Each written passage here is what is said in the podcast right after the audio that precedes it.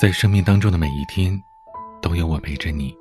我是彼岸，喜欢请订阅专辑。和身边的人闹别扭、争吵的时候，你最不想看到什么呢？答案是翻旧账。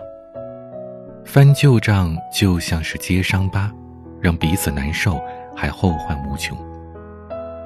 无论关系多好，都经不起翻旧账。翻旧账伤人伤己。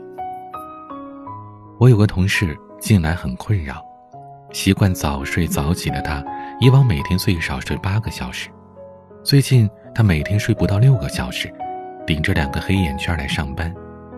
问他怎么回事儿，他说是邻居的一对夫妇在吵架。原来，他旁边住着一对刚搬来不久的年轻夫妇，上周不知道因为什么。两个人吵了起来，吵得天翻地覆，又砸东西又吼叫的。本来以为只是偶尔的事儿，可没想到连续五天，一到晚上就吵，没完没了。我这同事也是奇葩，被吵到睡不着，他干脆啊就在那儿听吵架的内容。用他的话说呢，得要先分析敌情才能反击。结果这一听不要紧呐。听下来的都是什么呢？从鞋子没放回鞋柜上，到结婚前生病没有照顾，再到谈恋爱的时候少了一次生日礼物，多少陈年烂谷子的事都给翻了出来。几天的争吵听下来，八成的内容都是这些过去的琐事。到最后，我同事无奈了，他搬着折叠床来公司睡觉，还调侃着：“都说争吵总会有人搬走。”为什么人家小两口争吵，搬走的却是我呢？